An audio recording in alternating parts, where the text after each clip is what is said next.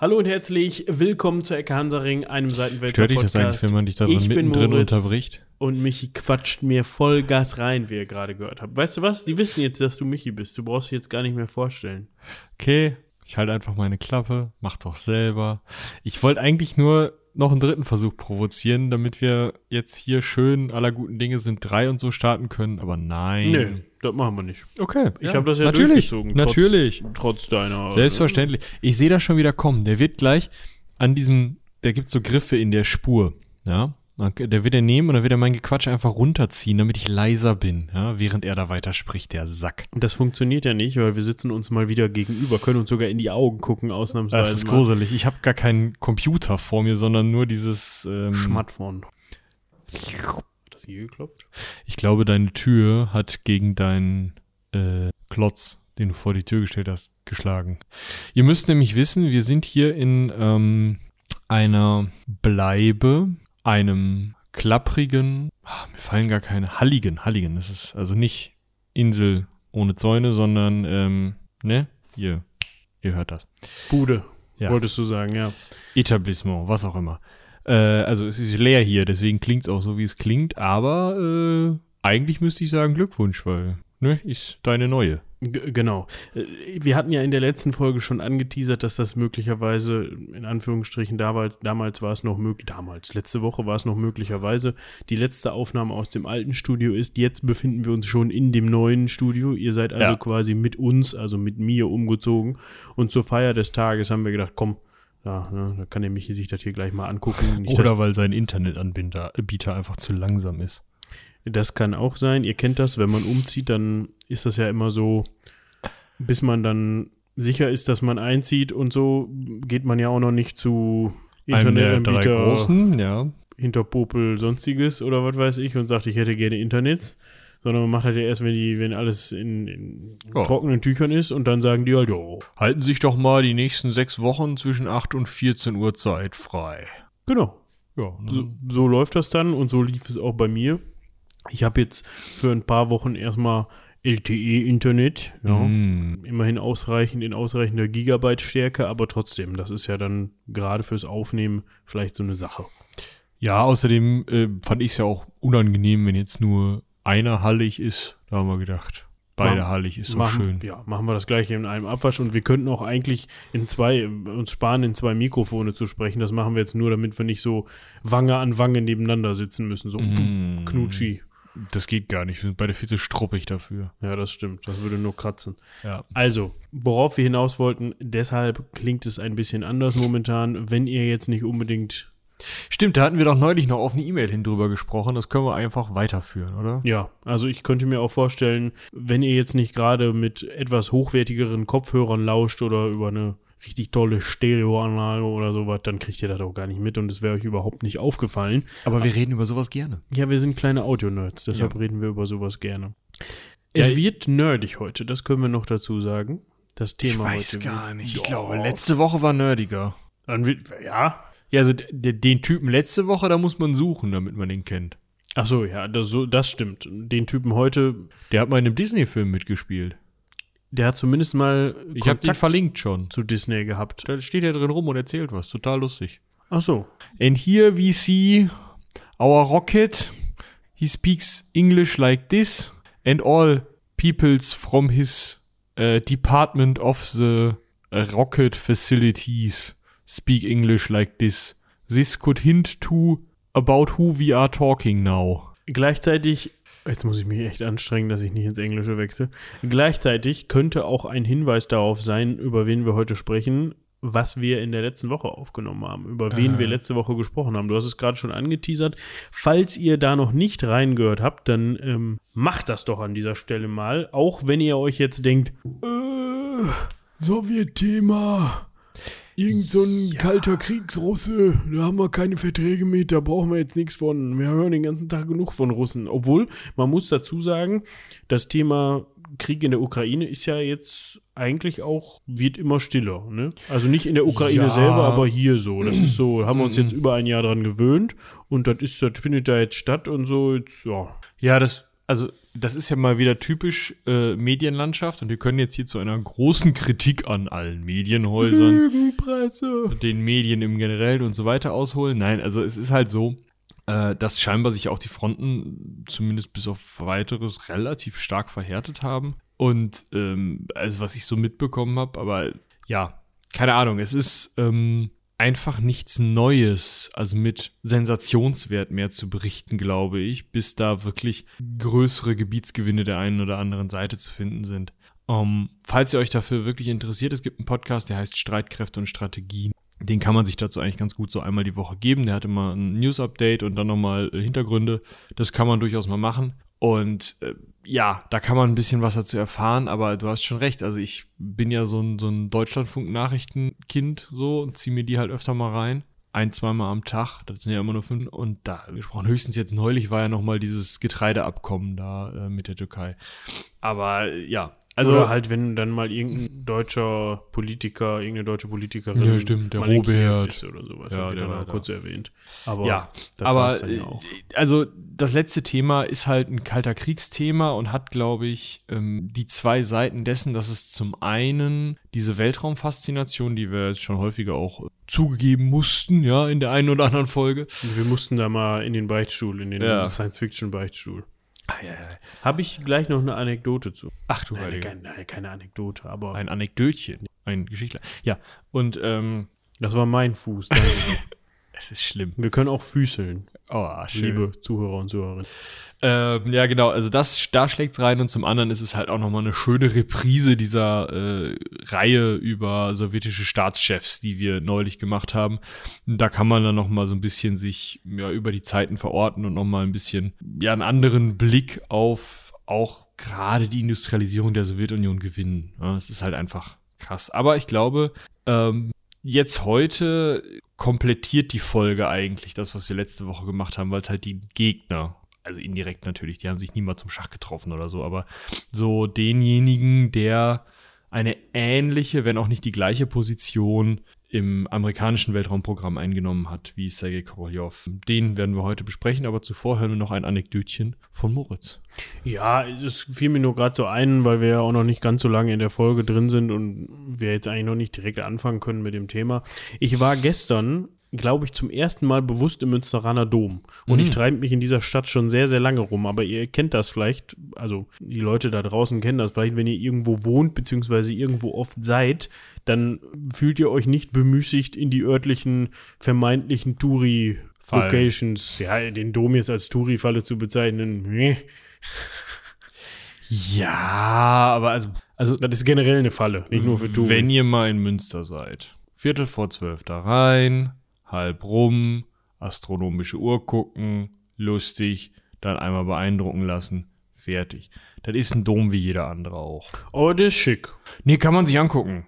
Klar. So. Ich also, renne auch in jede Kirche, weil ich die interessant finde. Ja, also es ist schon irgendwie, als, Ja. als ne, wenn man gerade auch so ein bisschen Mittelalter verstrahlt ist und so, Mhm. dann hat man ja direkt die Bilder vor Augen, ne, wie sie dann da, ne? Und Ja, ihr müsst euch immer die Bänke wegdenken. Vielleicht hilft das schon mal, wenn ihr in der nächsten Kirche seid. Ja, die Bänke, meinst du? Ja. Ja, ja, weil die gab es noch nicht. Man hat dann gerne gestanden oder sich mit dem, Gesicht am Boden. ja, wenn Platz war. Gut, aber darauf wollte ich hinaus. Und da ist auch der ein oder andere Beichtstuhl zu finden in diesem Bau. Ne? Die haben dann auch so kleine, das finde ich, das finde ich tatsächlich sehr schick, wenn man dann einmal im Hauptschiff hinten rumgeht.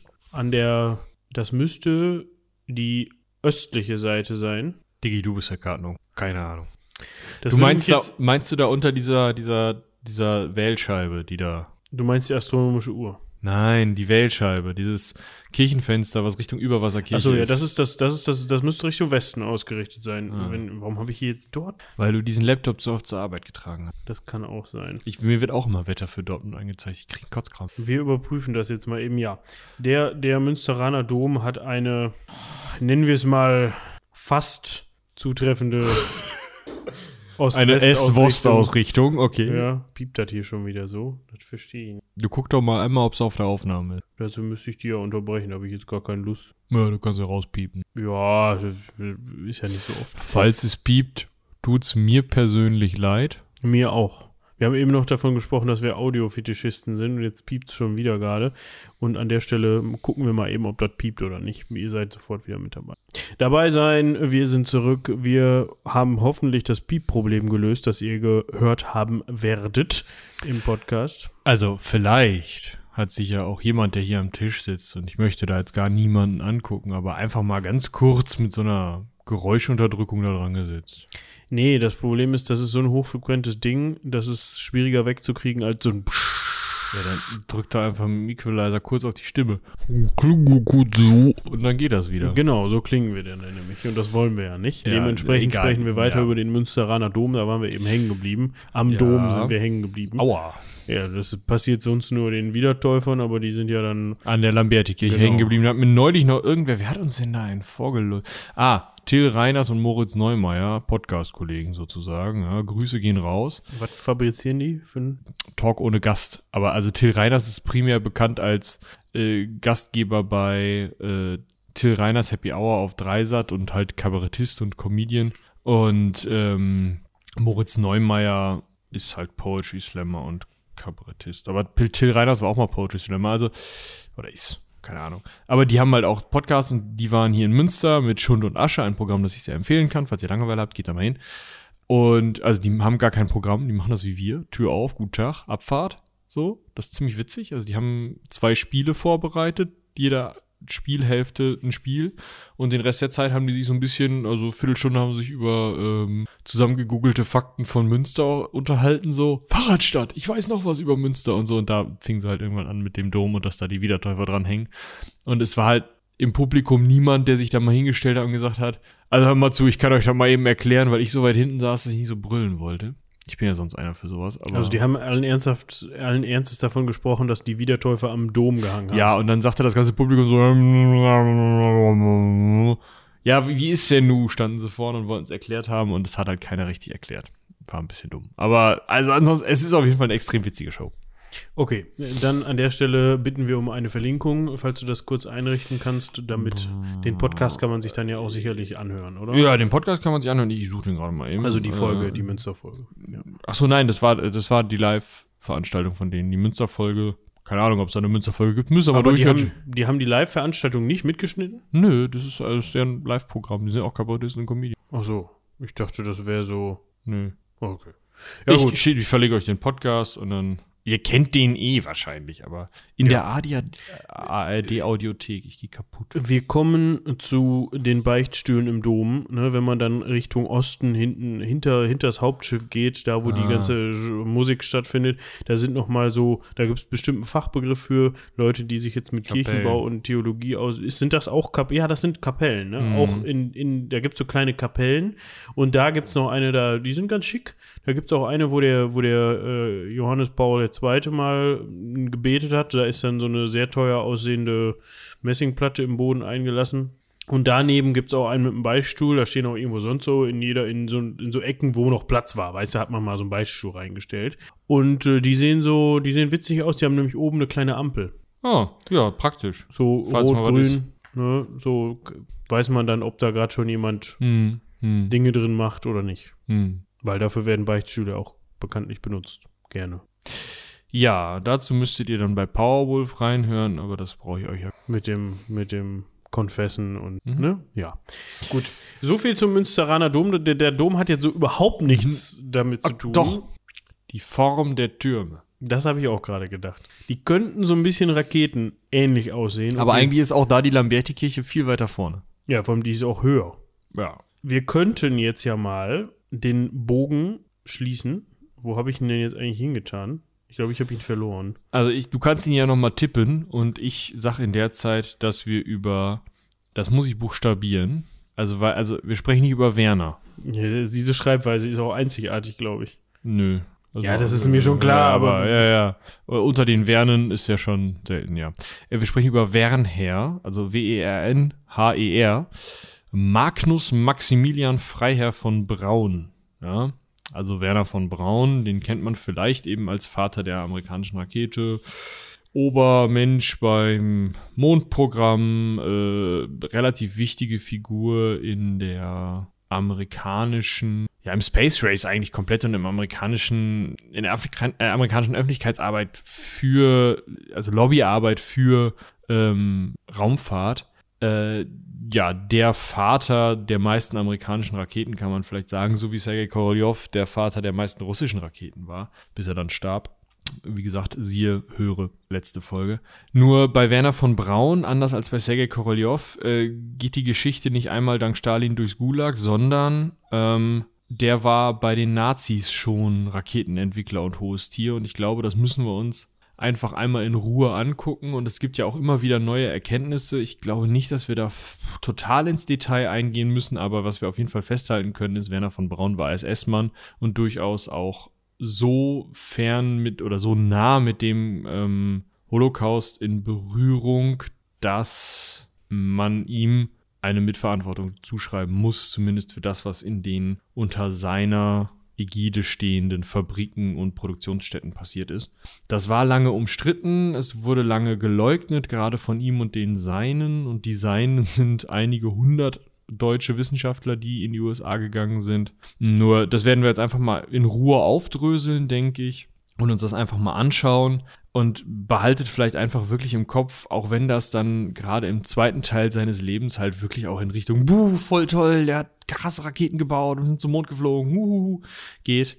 Ähm, der hat auch einfach, der war halt einfach ein lupenreiner Nazi und SS-Mitglied. Das muss man einfach festhalten. So. Und das halten wir gleich auch fest. Ja. Und dementsprechend hat sich seine Rezeption auch gewandelt. im Laufe der Zeit gewandelt. Ne? Also auch in der Nachkriegszeit und auch vor allem in Amerika und durch seinen Erfolg in Amerika, der hat dann auch, glaube ich, das Bundesverdienstkreuz ja irgendwann mal bekommen. Ja, das ist, das ist ein bisschen lustig. Also, hm. Ähm, er hat, er, er war sowohl, also bei seinem Tod dann, sowohl Professor, und zwar ehrenhalber, mit Ernennung, eigenhändiger Ernennung Hitlers, also sowohl per Handschlag als auch durch Unterschrift, als auch Träger des Ritterkreuzes und des Kriegsverdienstkreuzes mit Schwertern, als auch Bundesverdienstkreuzträger, als auch, wie denn, da, Ehrendoktor in Alabama, Tennessee, Pittsburgh, St. Louis, äh, Clark University. Also der hatte sowohl Reichs- oder Nazi-Deutsche als auch Bundesdeutsche als auch äh, amerikanische Ehrungen noch und nöcher. Ja. Insgesamt 25 Ehrendoktorwürden. Also Doktor, Doktor, Doktor. Doktor, Doktor, Doktor, Doktor, Doktor, Doktor, Doktor, Doktor, Doktor, Doktor, Doktor, Doktor, Doktor, Doktor, Doktor, Doktor, Doktor, eine, eine Hand noch, oder? Ich habe nicht mitgezählt. Doktor, Doktor, Doktor, Doktor, Doktor. Falls ich mich verzählt habe, tut's mir. Ist mir eigentlich auch echt egal, wer davon braun. Prost Mahlzeit. Ja. Professor, Doktor. Ja. Gut. Aber ich würde sagen, wir fangen vorne an. wir fangen immer vorne an. Und wir gucken, wann unser Werner, wenn er Also, wenn das er. Licht der Welt erblickt hat. Und erstmal wo? Das finde ich total spannend, weil äh, dass man das, glaube ich, häufig mh, nicht mehr so richtig auf dem Schirm hat, dass dort zu dem Zeitpunkt ähm, ja einfach preußisch-deutsche Gebiete waren. Und zwar ist er in Posen geboren, das ist heute in Polen, als Sohn eines ostpreußischen Gutsbesitzers, späteren Reichsernährungsministers Magnus Freiherr von Braun und einer Emmy von Braun, geborene von Quistorp. Merkt euch den Nachnamen, der wird nochmal wichtig. Auch äh, eines großen Grundbesitzers. Also es war so richtig so eine politische Elite in Preußen, ja, im Staat Preußen damals noch. Geboren ist der Mann 1912, noch vor dem Ersten Weltkrieg. Äh, da gab es einen älteren Bruder Sigismund, einen jüngeren Bruder Magnus, die dann äh, auch teilweise in der Politik Sigismund sowohl im Dritten Reich als auch in der Bundesrepublik im Auswärtigen Amt tätig, also auch direkt. Ja, Entnazifizierung lief richtig gut. Und äh, Magnus äh, war Ingenieur für organische Chemie, arbeitet aber später mit äh, Werner am Raketenprogramm und ist auch tatsächlich mit in die USA übergesiedelt. Ja, und Werner ist eigentlich von Anfang an hat er zum einen Bock auf Musik, zum anderen auf Naturwissenschaften und kriegt dann zur Konfirmation, er ist evangelischer Christ, kriegt er dann ein astronomisches Feld, äh, Fel, Feldrohr, ja, Fernrohr, findet Archäologie, äh, jetzt gehen da schon meine, meine Leidenschaften mit dem durch. Also findet Astronomie, nicht Archäologie, findet Astronomie geil äh, und fängt tatsächlich in Berlin Ne, da ist die Familie dann wahrscheinlich immer mal, gerade wenn Vater ein Reichsernährungsminister ist, immer mal unterwegs. Ähm, fängt er dann an mit Feuerwerksraketen schon mal rum zu, ja, rum zu experimentieren und liest dann von Hermann Obert die Rakete zu den Planetenräumen. Das ist tatsächlich ein Fachbuch, wo es, wo Hermann Obert, das ist einer der ähm, ja, Pioniere, so ein ähnlich wie der Konstantin Tsiolkovsky beim letzten Mal, mh, ist er halt so ein, ja, so ein Pionier, so ein Vordenker, kann man vielleicht sagen, der raketengetriebenen Flugobjekt. Ja, oder das Weltraumreise. Und äh, dessen Buch kriegt er dann in die Hand und kriegt es dann auch hin, sich da immer weiter reinzufressen und äh, sogar Mathe endlich zu verstehen, weil er jetzt ein Ziel hat, was er, wo was für braucht, um dann tatsächlich ja, sich nach verschiedenen Schulleistungen direkt mal in den Verein für Raumschifffahrt einzuschreiben, 1928. An der Stelle muss ich einhaken und muss mal darauf hinweisen, dass es einen fucking Verein für Raumschifffahrt 1928 gab. Ja, das ja. war geil. Also damals. Ja, ja, ich stelle mir das auch mega geil vor. Also wenn es bei mir in der Nähe einen Verein für Raumschifffahrt gegeben hätte, wäre ich da safe reingegangen, weil mm. so, so sagen wir mal Ach so, der ist 1927 in Breslau gegründet worden, dieser Verein. 1928 ist Werner schon beigetreten. Was ich auch noch interessant finde, ist, dass er diverse Schulen und Internate besucht hat, vor allem halt auch die Hermann-Lietz-Schule auf Spiekerow. Kann man mal machen, ne? Schon ein nettes Internat. Ein nettes Internat, war wohl Internatskind und hat dort dann 1930 im Alter von 18 Jahren, also auch ein bisschen eher als eigentlich geplant, weil er einfach auch gut war, ähm, seine Abiturprüfung erledigen können.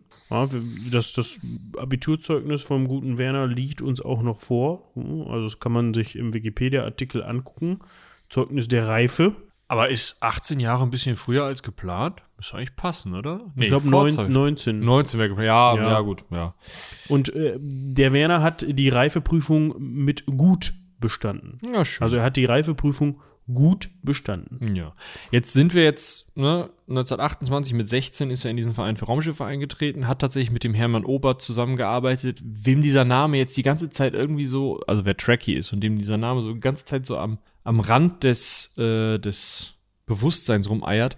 Ja, nach dem sind die Schiffe der Oberth-Klasse benannt, äh, von denen das erste äh, im Jahre, ah, ja, vergessen, egal, im, im, äh, auf der Suche nach Mr. Spock-Film ja, zerschossen wird. Also äh, diese, diese Schiffe aus, wo unten so ein Bötchen ist und dann kommen so zwei Seitenteile und oben ist diese runde Dings direkt oben über diesem Bötchen. Über diese Untertas also die Untertassensektion ist direkt über der Maschinensektion. Das hört sich für mich so ein bisschen an nach dem ganz klassischen Star Trek Raumschiff. Nee, die sind direkt übereinander. Ich verlinke euch ein Bild. Äh, auf jeden Fall sind die aus reinem Explodium. Das ist echt krass. die platzen einfach. In jeder Folge platzt da eins von. Ach, die, ach ja, die hatte ich vorher noch nie gesehen tatsächlich. Ich kenne mich aber einfach auch nicht so mit aus mit dem. Ja, auf jeden Fall nach dem sind die benannt, Kanon. weil das da die, äh, die Forschungsschiffe sind. Das ist eigentlich ganz cool gemacht. Aber weiter bei Werner. Werner studierte dann direkt nach seinem Abiturabgang, also nachdem er sein Abitur bestanden hat, an der Technischen Hochschule in Berlin-Charlottenburg und dann im ersten Halbjahr 1931 an der ETH Zürich. Also ist da auch äh, durchaus rumgekommen. Jetzt muss man gerade gucken, ob wir noch mal was überschlagen haben. Er hat nebenbei aber trotzdem immer wieder weiter an Raketen, also auch an Flüssigkeitsraketen gearbeitet, gebastelt und hat so 1926 zusammen, äh, 1926 gab es von dem Herrn, über den du gerade gesprochen hast, auch schon den ersten Startversuch. Oder hattest du? Ach so, ja, also der Witz ist, die haben halt, also ihr dürft euch das jetzt nicht vorstellen wie so Riesenraketen, sondern das ja. sind so, sind so mannshohe Dinger, ne, mit denen die da rumfliegen. Aber es ist trotzdem schon, sind die ersten Raketen, ja. Das gab's ja auch, gibt's ja auch heute noch. Also ja, ja so dass man so Modellbau schießt, klar. Dass es da Leute gibt, die sich dann eben nicht auf äh, Helikopter oder Flugzeuge oder Drohnen mhm. eingeschossen haben, sondern die dann gerne Raketen starten lassen. Ja, ist ja auch cool. Mit mhm. allen möglichen Formen der des, des Treibstoffes. Ob das jetzt Flüssigkeitsraketen sind oder ob das jetzt druckgetriebene äh, Raketen oder luftdruckgetriebene Raketen sind, gibt es ja alles mögliche. Aber ich kenne mich da auch nicht so mit aus. Wir waren bei seinen Studienabschlüssen, äh, nicht Abschlüssen, sondern Besuchen und hat dann 1932 auch sein Vordiplom im Fach Maschinenbau an der TH Berlin bekommen und hat dann halt auch recht schnell Karriere machen können und ist dann Wann hat er sein Vordiplom? be- 32. Nach zwei Jahren hat der Sack sein Vordiplom. Ja, der war wohl anscheinend gut oder hat sich da mit Feuereifer draufgestürzt. Und so gelang es ihm am 1. Dezember 1932 tatsächlich auf Initiative einer, eines, ja, eines Ernst Ritter von Horstig. Ja, der war nämlich raus. Abteilungsleiter der Abteilung des ersten Heerenwaffenamtes, Heerenwaffenamts, Heeres? Heereswaffenamtsprüfwesen. Das ist so ein deutscher Begriff. Ich bin, ich bin ein Abteilungsleiter von Abteilung 1 des Heereswaffenamtsprüfwesen. Was wir festhalten können, ist, er wird dann mit einigen anderen Leuten aus diesem Verein für Raumschifffahrt einfach da eingestellt. Das ist halt krass. Ja, und er wird dann tatsächlich 1934 der Arsch, nach vier Jahren Doktor der Philologie tatsächlich, also äh, sprachwissenschaftlicher Doktor, keine Ahnung warum. Vielleicht haben sie ihm gesagt, komm, machen, ist einfach hier, mach. Mal, schreib mal eben hier konstruktive, theoretische und experimentelle Beiträge zum Problem der Flüssigkeitsrakete, Abfahrt. Und dafür So. kriegt er einen Phil-Doktor? Ja klar, das ist eine, eine Literaturarbeit dann. Der hat konstruktive, theoretische und experimentelle Beiträge zusammengesammelt und vorgelegt. Ja gut, okay. Lassen wir ihm gerade noch so durchgehen, ne? Ja, ja, ja. Müssen wir vielleicht nochmal aufgreifen. Ne? Nicht, dass wir mal so zu Gutenberg da finden. Mit den ganzen Fonts hier. Ja. Wir können auf jeden Fall festhalten, er ist dann Doktor und er ist halt auch in diesen Ingenieursteams der, ja, zu dem Zeitpunkt dann ja ab 34 auch einfach schon Nazis. Führt zum Raketenbauen. Ja, definitiv. Also, das wird natürlich auch unter den Nazis vor allem für militärische Zwecke gern gesehen. Also, wir erinnern uns an bestimmte Sachen wie V1, V2. Ne? Wir haben dann natürlich auch die, jetzt muss ich mal gerade gucken, ist das die Me 162 mit dem Raketentriebwerk? Oder ist die düsengetrieben? Dieses, dieses fette Ding. Ach so, die ist düsengetrieben. Ja, ja, nee, da hat er nichts mit zu tun. Aber es gibt mehrere, also die V1, die offizielle, also das Ding mit diesen V-Dingern ist, ja, dass die Nazi-Propaganda, ähm, Nee, nee, nee, nee. Was ich meine ist die Messerschmitt Me 163. Die hat tatsächlich einen Raketenantrieb besessen. Damit hat er jetzt so in direkter Linie nichts zu tun gehabt, glaube ich. Also ich weiß nicht, ob er an der Entwicklung mit beteiligt war. Ähm, das ist dieses wunderschöne Gerät hier. ja, das sieht aus, als würde man an einem Mausflügel dran pappen und eine Rakete hinten raus. Aber bitte. Ja, die hatte vorher vorne sogar noch so diesen kleinen, ganz min diesen Mini-Propeller. Äh, Sieht aus wie auf so einer Propellermütze, weißt du? Von so kleinen Jungs. Auf jeden Fall, das Ding ist, glaube ich, häufiger einfach, also, ja, weil die das landen wollten und das ging halt nicht. Ich meine, guck dir das an. Das ist so, hatte kein richtiges. Lass uns mal eben kurz noch, weil ich da gleich auch ein paar zu ein paar Sachen zu erzählen kann, kurz noch mal eben gucken. Er arbeitet dann an verschiedenen Stellen an Raketen, unter anderem 1934 die Aggregat 2, die 2200 äh, Meter erreicht. Ähm, er ist dann in, auf Borkum unterwegs, in Kummersdorf, in Neuhardensburg. Und 1935 wird dann klar, okay, die basteln hier die ganze Zeit an solchen Raketen. Die die kriegen jetzt, also das baut sich dann auf aus diesem ähm, Raketenverein, von dem wir gerade gesprochen haben. Und dann 1935 geben die Nazis diesem Raketenverein beziehungsweise dieser Gruppe in der innerhalb des Heeres, also einer militärischen Gruppe, geben die ein mehrere hundert Quadratkilometer großes Testgelände mehr oder weniger, in dem sie einfach die Ostsee zum Schießdammraketen drauf ist egal. Sehr schön. Freigeben. So. Das heißt, wir sind im Jahr 1935 und Werner von Braun arbeitet auf Usedom in Peenemünde an Raketen für das Militär. Das sind die Dinge, die wir jetzt festhalten müssen. Und jetzt können wir mal eben schauen, was da so alles entwickelt wurde. Und dann müssen wir, glaube ich, einfach nochmal, ja, also nochmal gucken, ab 37 war Braun dann eben, oder von Braun dann eben technischer Direktor dieser Heeresversuchsanstalt Peenemünde.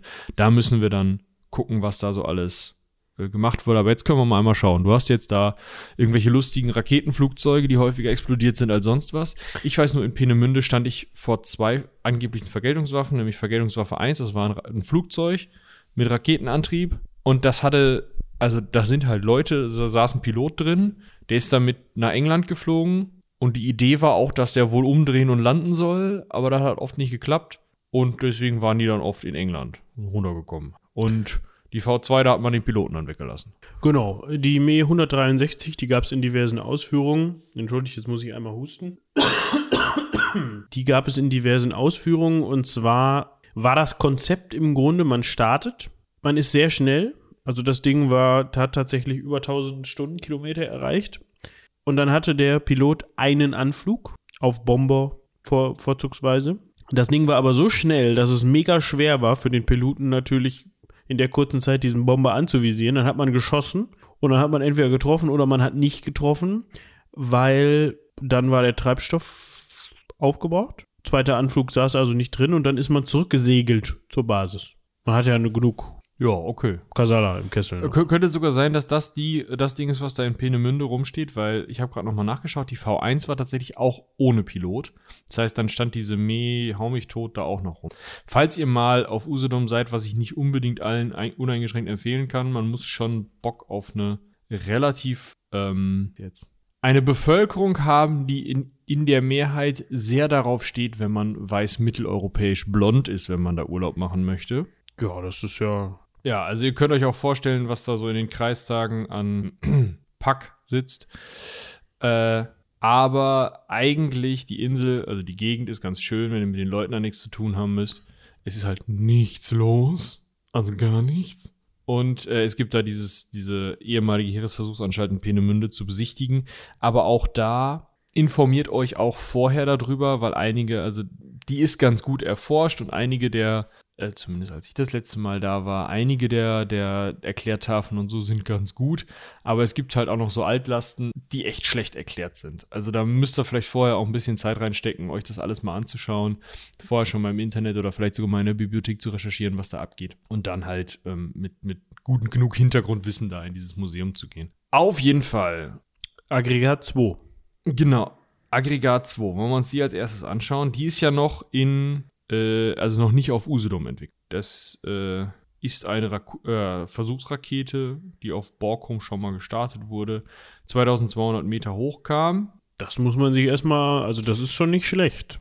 Das war tatsächlich verflucht hoch, ja, zu der Zeit. Und äh, Jetzt frage ich mich natürlich, wie man technisch das nachhalten konnte, dass die so hoch geflogen ist. vielleicht einmal Länge 1,61, nur dass man das mal einmal weiß. Ne? Also die ist, die ist nicht so groß wie ich. Vielleicht kann uns das ja jemand erklären. Wir haben ja vielleicht, äh, ich glaube, wir haben den einen oder anderen technischen Zuhörer, die eine oder andere technische Zuhörerin unter unseren ZuhörerInnen und die können uns vielleicht ja mal eine Mail an rumlabern.seitenwälzer.de Mhm. schreiben und uns erklären, wie man zu der, der mal, zur damaligen Zeit, wenn man das Ding verfickte, sorry, verdammte zweite, oh, sorry, wenn man das wahnsinnige 2200 Meter in die Höhe geschossen hat, wie man dann festgehalten hat, dass das auch so hoch war. Man hat so, also man hat so den Daumen an die Handinnenfläche angelegt, das über den Augen platziert und dann so hinterher geguckt. Boah, 2200 Meter.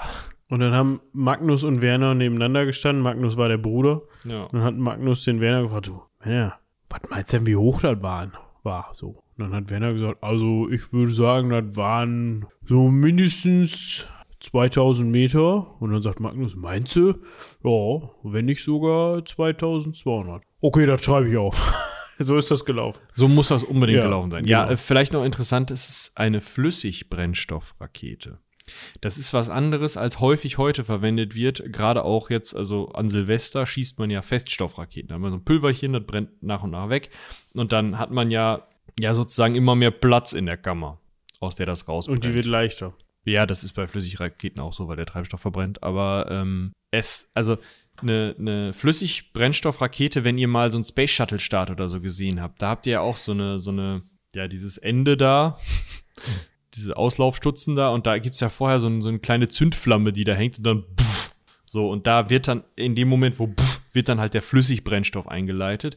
Und das ist interessant oder das ist nötig, weil man nicht wie jetzt zum Beispiel beim Kohleverbrennen braucht man Sauerstoff aus der Luft oder kann man sich Sauerstoff aus der Luft ziehen. Bei diesen Raketenverbrennungen muss im Brennstoff auch Sauerstoff sein und deswegen nutzt man hier ähm, häufig äh, Treibstoff und Sauerstoff als zweiten Komponente, zweite Komponente des Treibstoffes, sodass man extrem kalten Sauerstoff ähm, mitführt im flüssig im Tank und dann eben noch einen Treibstoff, einen Verbrennungsstoff und das beides draußen zusammenbringt und zündet und dadurch dann den, den Vortrieb erzeugt. Das ist auch weiter so bei der Aggregat 4, die dann, also die Aggregat da ist nur so eine Zwischenstufe und die Aggregat 4, die dann gebaut wird, das ist die allseits bekannte V2, die wird ab 1937 in der Heeresversuchsanstalt in Peenemünde unter Leitung von Werner von Braun entwickelt. Ja, das heißt, die entwickeln da so munter vor sich hin. Ja, was heißt munter, ne?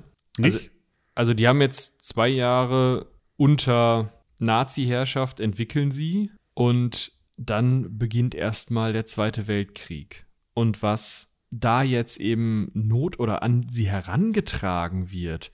Schon vorher ist es ja so, dass es im, in Deutschland im Konzentrationslager oder im Reich im Konzentrationslager und Zwangsarbeit gibt. Und äh, jetzt zum Krieg hin wünscht man sich zum einen von diesen Raketenbastlern halt kriegswichtige Waffen und zum anderen stellt man ihnen immer wieder und immer mehr an Zwangsarbeitenden zur Verfügung. Ich meine, klar, wenn du Arbeitskräfte brauchst, dann wird zu der Zeit halt ganz oft, gerade für Arbeiten, die jetzt nicht so besonders ich will nicht sagen anspruchsvoll sind. Ne? Also es, es geht darum, dass du keine, keine äh, sehr gut ausge, ausgebildeten FacharbeiterInnen brauchst, sondern mhm. in Anführungsstrichen einfache Arbeiten, die man relativ schnell erlernen kann und ja, die man dann eben von Zwangsarbeitern durchführen lassen kann.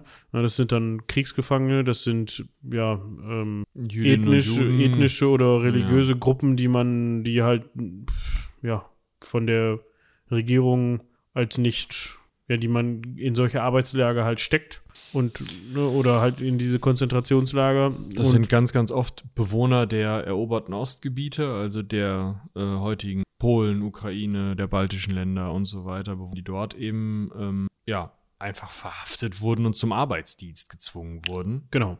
Und dann halt bis sie tot umfallen im Zweifel.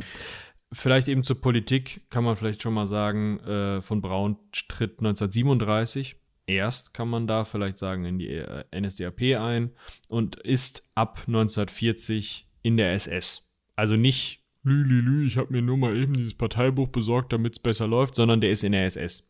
Der hat eine, also der wird Untersturmführer, also ist schon Offiziersrang in der SS. Der hat, ähm, kriegt später, wird er auch noch befördert. Und damit hat er eben auch die Möglichkeit, diese Zwangsarbeitenden auch teilweise heranzubefehlen oder da eben ja, das Management einfach, muss man so sagen, zu betreiben. Nicht nur von seinem Forschungsinstitut dort, sondern eben auch dann ähm, in dem politisch-militärischen Komplex, der, das, der die Regierung der, äh, der Nazis stellte, da eben ja, sich eine Mütze aufzusetzen und eben überhaupt diese Erfolge möglich zu machen, die er da hatte. Er hatte die Möglichkeit, ähm, Hitler zu treffen, Himmler zu treffen und auch andere und sie davon zu überzeugen, wie wichtig und sinnvoll Raketen für den Krieg sind, weil das hat er auch gemacht. Es ist nicht so, dass von Braun hier jetzt äh, bei Kriegseintritt rumgelaufen wäre und gesagt hätte, Leute, wir brauchen ein Mondprogramm, sondern er hat gesagt, pass mal auf, ich habe hier was, das können wir unten anzünden, dann kann das auf London runterfallen. Genau, da kommen wir gleich nochmal eben drauf zu sprechen wir können noch mal eben einen Schritt weiter gehen und noch mal darauf auf seine, seine NSDAP-Mitgliedschaft und auf seine SS-Zugehörigkeit eingehen. Angeblich, also was heißt angeblich? Es gibt Quellen, die sagen, also es gibt zum Beispiel von einem Herrn namens Bernd Dirol äh, oder Dirol äh, ein Lexikon, das sich da nennt Personenlexikon der NSDAP. Und laut diesem Werk ist Werner von Braun sogar schon am 1. November 1933 der Schutzstaffel, also der SS, beigetreten und ist dann 1940 wieder eingetreten, was darauf schließen lässt, warum er so eine in Anführungsstrichen niedrige Nummer bekommen hat, weil er dann, weil sie dann dieselbe Nummer, die er schon mal hatte, wiederverwendet hat. Ne? Also auch das zeigt ja, dass wenn dem so sein sollte, dass er 33 schon in die, in die SS eingetreten ist, dass es dann auch nicht nur, wie du schon sagtest, so nach dem Motto, ja, ich wollte so ein bisschen an den Raketen basteln, die haben mir die hier, die, die Mittel zur Verfügung gestellt und mit diesem ganzen Gedöns, was die so vorhatten, habe ich eigentlich keine Verträge gehabt, sondern dann hat ihm schon alles, man ist davon auszugehen, dass ihm das alles schon ganz gut gepasst hat, was da passiert Oder ist. er war, er war so ein Fähnchen im Wind an der Stelle, dass er halt gesagt hat, ähm, von Anfang an, okay, ich muss hier in diesen politischen Rängen, in dieser extremistischen Partei so weit nach oben, äh, dass ich da weiter basteln und, und vernünftig basteln kann und meine Zwangs Zwangsarbeiterkriege und so weiter. Und das wäre dann ja nur noch eiskalt und berechnend. Also das macht es ja nicht besser. Nee, das ist ne? ja äh, gehops wie gesprungen. Vielleicht, also du hast jetzt das eine, die eine Quelle ähm, erwähnt. Ich will jetzt nicht hier alle Quellen auswalzen, aber es gibt zig Quellen zu möglichen Daten und Orten, an denen äh, Werner von Braun in irgendeine Form der SS eingetreten sein könnte. Wir wissen aber eben diese Mitgliedsnummer 185 oder 185.068. ähm, wann genau und wie das jetzt äh, von Anfang an gedacht ist. Also äh, ob, ob, das vielleicht ein Kontingent von Nummern war, was vielleicht dann später vergeben wurde und trotzdem niedriger wirken sollte, ob er doch schon mal früher in der SS war oder sonst wie was. Das ist für unsere Belange auch einfach egal. Was wir festhalten müssen, er war eben in der SS und er lief auch, und das ist auch vielleicht ganz interessant. Danke fürs Mikrofon verschieben. Jetzt klinge ich nochmal ganz anders, dann müssen die Menschen da auch egal. Ähm, er ist auch später äh, häufig in SS-Uniform rumgelaufen. Mag sein, dass er es geil fand, mag aber auch sein, dass das sinnvoll war, ähm, weil dann im, mit äh, immer schlechter für die Deutschen verlaufendem Krieg immer mehr Leute äh, paranoid wurden und gesagt haben, hier, da, der macht irgendwas gegen uns und der ist irgendwie, will uns verraten oder sonst was und da hilft es halt einfach, so eine Totenkopfuniform anzuhaben. Ja, also man muss halt generell festhalten, dass gerade in den SS-Kreisen, aber generell auch in den politischen Kreisen des Dritten Reichs und nicht nur des Dritten Reichs, aber wir sprechen da jetzt gerade nur mal drüber, immer wieder auch politische Spielchen getrieben worden sind, Ränkespiele noch und nöcher. Und dann hat man natürlich auch versucht, sich irgendwie Einfluss zu verschaffen. Und gerade auf so eine in Anführungsstrichen wichtige Person wie Werner von Braun, das heißt, der natürlich Zugriff und auch durch sein, durch sein Know-how irgendwie eine Macht hatte, hat man das versucht natürlich auszunutzen, beziehungsweise den irgendwie so für sich passend zu positionieren. Und dementsprechend hat er wohl auch dann häufiger mal die SS-Uniform getragen, gerade gegen Ende des Krieges, um halt einfach da safe zu sein und zu sagen, mhm. ey, ich bin hier mit dabei bis zum Ende quasi. Wir müssen jetzt aber, glaube ich, an der Stelle einmal einfach mal auf das Aggregat 4 zu sprechen kommen. Wir haben gerade über das Aggregat 2 gesprochen. Aggregat 4 ist vielen besser bekannt als die V2 wird aber erst so genannt. Also ursprünglich ist das eben einfach die Entwicklung, die, die konsekutive Entwicklung. Ne? Aggregat 1 war die erste Rakete, 2, das ist jetzt die vierte Rakete, die von Braun und sein Team mit dieser Idee, wir brauchen hier eine Rakete mit Flüssigantrieb, ähm, flüssigkeitsgetrieben bauen. Das Teil ist ein ziemlicher Prügel, wenn man da davor steht, denkt man sich, Heidewitzka. Ähm, die ist Aha, wo sind die Maße? Was groß auf jeden Fall. Ja, ja, das ist klar. Rezeption. Diggi, ich will die Maße haben. 14 Meter hoch. So, die ist 14 Meter hoch, äh, wiegt 13,5 Tonnen, hat nicht ganz eine Tonne tatsächlich schon Sprengkopf. Das ist die vierte Rakete, die die Truppe entwickelt und die tun da Sprengstoff obendrauf. Ist auch bezeichnet, finde ich. Also sie ist wirklich als Waffe entwickelt worden. Die wird, ähm, äh, die wird gesteuert mit so einer Art Kreiselkompass. Also ähm, das ist so das, wenn ihr mal so Flugzeugfilme oder sowas gesehen habt, dieses Ding, wo so ein künstlicher Horizont mit in den Instrumenten hergestellt wird. Das Ding ist der Kreiselkompass und das sorgt auch dafür, dass diese Aggregat 4 oder V2 äh, in der Lage ist, zumindest eine ungefähre Richtung zu behalten. Ungefähre Richtung ist da das Wichtige. Neben hoch kann die eben auch weit, also man kann die eben auch in Richtung von Frankreich in Richtung London abschießen wenn man dann etwas anderen Winkel wählt. Aber das ist wirklich in Richtung London. Ja, man kann die in Richtung, oder man hat sie in Richtung London, in Richtung Antwerpen abgefeuert, aber in Richtung. Also das hat die Stadtgrenzen wohl irgendwie getroffen, das Ding, aber es ist jetzt keine Präzisionsrakete, wie man die heute vielleicht erwarten würde, sondern diese Rakete hat primär Dinge geschafft, wie zum Beispiel über, was war das? Also es war die erste Rakete, die ins Weltall geflogen ist, tatsächlich. Ja, das hat man daran festgemacht, dass man gesagt hat, okay, die ist über 100 Kilometer genau. hochgeflogen. Ja, 100, da sind sie. Genau, das ist, das ist halt die, das ist halt die Definition dafür, dass man gesagt hat, okay, dies ist die erste Rakete, die tatsächlich ins Weltall gekommen ist. Eine Waffe. Und, genau. Das ist so, keine Forschungsrakete, das ist eine Waffe. Genau, so. Und man muss jetzt dazu sagen, dass der Einsatzzweck des Ganzen jetzt eigentlich nur psychologisch war. Was heißt nur? Also es wurden insgesamt, wo haben wir das denn nochmal? 3000, um die 3000 waren es, glaube ich, V2-Raketen eingesetzt im Zweiten Weltkrieg. Und die Sprengkraft einer einzelnen V2-Rakete äh, war im Anführungsstrichen ein Witz im Vergleich zu einem zu einem Bombardement durch äh, Bombenflugzeuge. Ja, also aber der Witz ist halt, du kriegst diese Rakete nicht kaputt.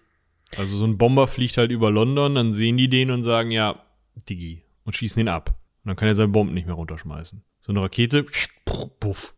Ja, aber ich habe auch gehört, dass, also ich habe auch schon mal gelesen und gehört, dass die Dinger teilweise doch schon zu hören waren. Ja, aber und dass du gedacht hast, dass du gedacht hast, oh, da fliegt eine. Oh, sie fliegt weiter. Okay, alles klar. Die sind aber zu schnell. Das war das Problem. Also die, die waren zu der Zeit nicht abfangbar. Aber, also wie gesagt, der, der wirkliche Schaden, den die anwenden, dadurch, dass man mit den Dingern nicht zielen kann, es ist halt einfach eine, eine Waffe gegen die Bevölkerung, die Terror verursachen soll in der Bevölkerung. Und sonst nichts.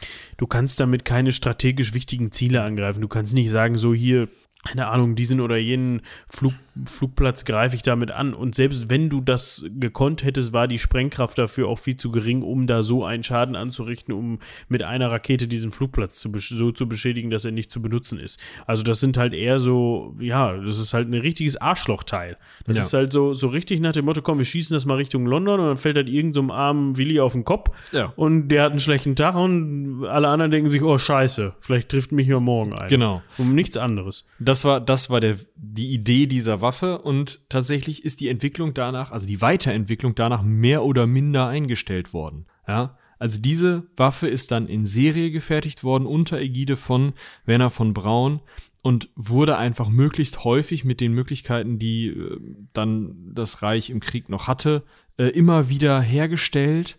Ähm, der erste Flug dieser Rakete war 1942, wenn ich es richtig gesehen habe, genau. Prototypflug. Ab 43 äh, wurden die in Serie hergestellt, wurden von KZ-Arbeitern im Außenlager hergestellt. Also das Außenlager war in Peenemünde, sodass die KZ-Arbeiter dann direkt dort untergebracht waren, wo sie arbeiten mussten. Ähm, man hat mit versucht, diese Waffe so oft herzustellen, dass man irgendwie in die Lage versetzt wird, sie wirklich militärisch erfolgreich einzusetzen. Das Ganze eben, das war Werner von Brauns Verantwortung. Ja, und man hat ihm halt auch vorgeworfen, auch später, dass er das genau wusste. Ja, also, dass, Recht. dass er genau auch wusste, dass diese Raketen halt eigentlich nur psychologische Kriegsführung sind, dass die jetzt keinen strategisch wichtigen Einsatz. Ne? Ja, also es ist halt ja gegen die Bevölkerung. Das ist ja, Ja. eigentlich gegen Genfer Konvention, Ja. Hager Landkriegsordnung, was weiß ich was. Es geht nur darum, um Terror zu machen und er wusste das, das natürlich, Mhm. dass man die nicht genauer einsetzen kann, für, um irgendwelche Schlüsselpositionen zu bekämpfen oder sowas. Gut, wo, wo wir jetzt nochmal drauf eingehen können, ganz kurz, bevor wir dann weitergehen in die Zeit nach dem Zweiten Weltkrieg, ist der sogenannte Mittelbau Dora.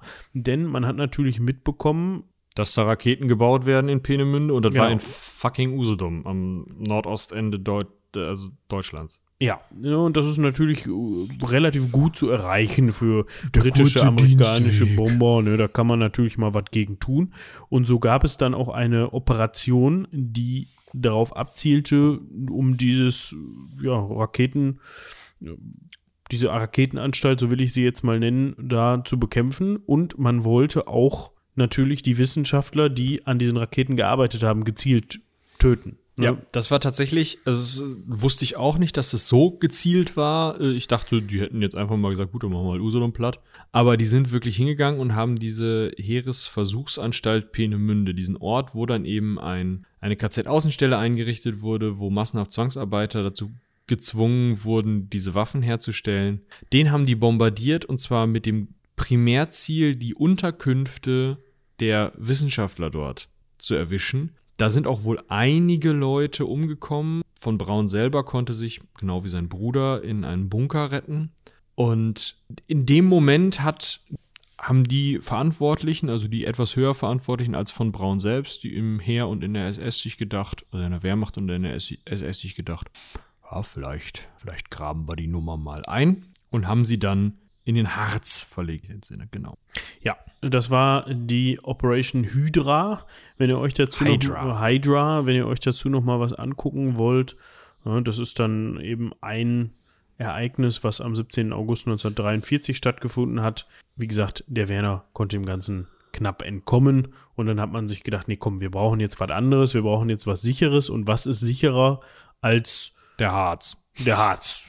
Ich glaube, mir wird da einiges einfallen, aber unterm Harz ist auf jeden Fall schlecht mit Bombardieren und dementsprechend hat man dieses Arbeitslager Dora in einem Stollen äh, eingebaut. Man ist in dem Fall zwar Pläne natürlich der, äh, des Heeres beziehungsweise der SS, aber äh, die Arbeit selbst haben Häftlinge des KZ Buchenwald gemacht oder mussten sie machen und dieses KZ Außenlager, Arbeitslager Dora, am Südrand des Harzes, war dann auch dafür verantwortlich, diese Raketen weiterhin zu bauen. Und von Braun, das geht aus den Berichten der Überlebenden dieses Arbeitslagers hervor, aber auch immer mal wieder aus Notizen, äh, aus irgendwelchen ähm, ja, deutschen Akten, äh, war mehrfach da und hat gesehen, welche Menschen unter welchen Bedingungen wie diese Arbeiten leisten mussten und diese Terrorwaffen herstellen mussten. Und das hat, also das Problem damit ist, seine SS-Zugehörigkeit ist erst nach seinem Tod rausgekommen und auch diese ganzen Verstrickungen beziehungsweise diese Arbeit, also diese auch ja willige Arbeit für den Nazi-Staat,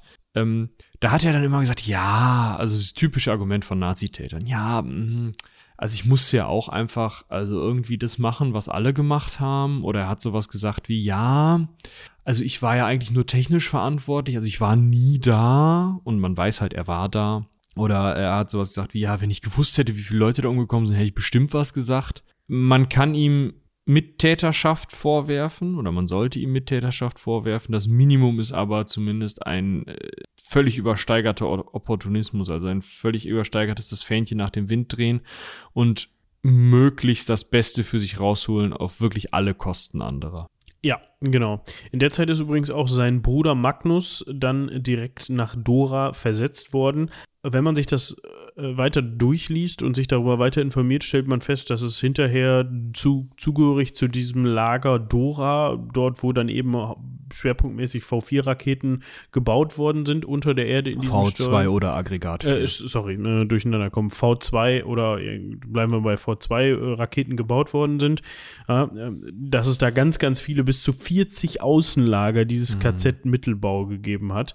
Und wie gesagt, sein Bruder ist dann eben auch dahin versetzt worden, um dann da weitere Teile für die V2 zu bauen, also Gyroskope, Servomotoren und Turbopumpen. Da war er wohl versiert drin. Und ja. Vielleicht noch interessant, von Braun hat 1944, also ne, wir springen jetzt ein, teilweise zwei Jahre nach vorne, das wird eben Richtung Kriegsende immer mehr dort gefertigt. Später geht es dann noch weiter. In Bleicherode gewohnt. Da war ja Sergei Korolev ein Jahr später. Ja, und wir haben ja gehört in der Korolev-Folge, dass er dazu, ja, er hatte die Aufgabe, um Mitarbeiter, ehemalige Mitarbeiter von, von Braun zu rekrutieren und deren genau. Know-how abzuwirtschaften quasi. So, und jetzt, jetzt kommen wir Richtung Kriegsende. Ne? Genau. Ne? Also man hat halt, wie gesagt, insgesamt rund 3000 V2-Raketen im Zweiten Weltkrieg im Einsatz gehabt. Michi hat eben schon gesagt, wie die eingesetzt worden sind. Jetzt kommt es aber dazu, dass am 11. April 1945 US-Truppen die Produktionsstätte in Bleicherode, also das Mittelwerk, das sogenannte Mittelwerk, von dem wir gerade gesprochen haben, besetzen und tatsächlich sogar 100 V2-Raketen erbeuten können und abtransportieren können. Da kommen wir gleich nochmal drauf zu sprechen. Die wurden dann nämlich schön sich mal genauer angeguckt, aber ganz genau. Ganz genau. Und der Werner ist dann aber da noch evoka evoka evakuiert. evakuiert worden und nach Süddeutschland gekommen und zwar in die Kaserne Oberammergau. Vielleicht ist dahingehend interessant. Also ähm, man wusste oder auf deutscher Seite wusste man zu dem Zeitpunkt, dass sich sowohl die Sowjets als auch die Amis, als auch wahrscheinlich die Briten und Franzosen hatten unter den Amis dann im Zweifel nicht so viel zu sagen, für Raketenprogramme interessieren. Das heißt, neben der gerade bei den Oberkommandierenden, teilweise eben auch wahnhaft vorhandenen ähm, Idee, dass man doch mit genug Raketenkonstrukteuren, wenn man sich irgendwo im, äh, in der Festung Alpen, in der Alpenfestung, da könnt ihr euch bestimmt mal irgendeine so äh, History Channel Doku zu reinziehen. Die drehen dann immer so ein bisschen auf, was man wirklich weiß über die in Anführungsstrichen Alpenfestung. Das sind, passt auf zwei Seiten, da brauchen wir nicht drüber sprechen. Ähm, aber am Ende läuft es darauf hinaus, ähm, dass halt irgendwelche hohen Nazi-Funktionäre, die noch an irgendeine Art Endsieg geglaubt haben, sich eben in die Alpen oder Richtung der Alpen zurückgezogen haben, was diesen WissenschaftlerInnen relativ, oder eigentlich den meisten Wissenschaftlern, äh, relativ zu Pass kam, weil sie eben wussten, große Teile der Alpenregion werden von den Amerikanern oder den Briten oder den Franzosen übernommen.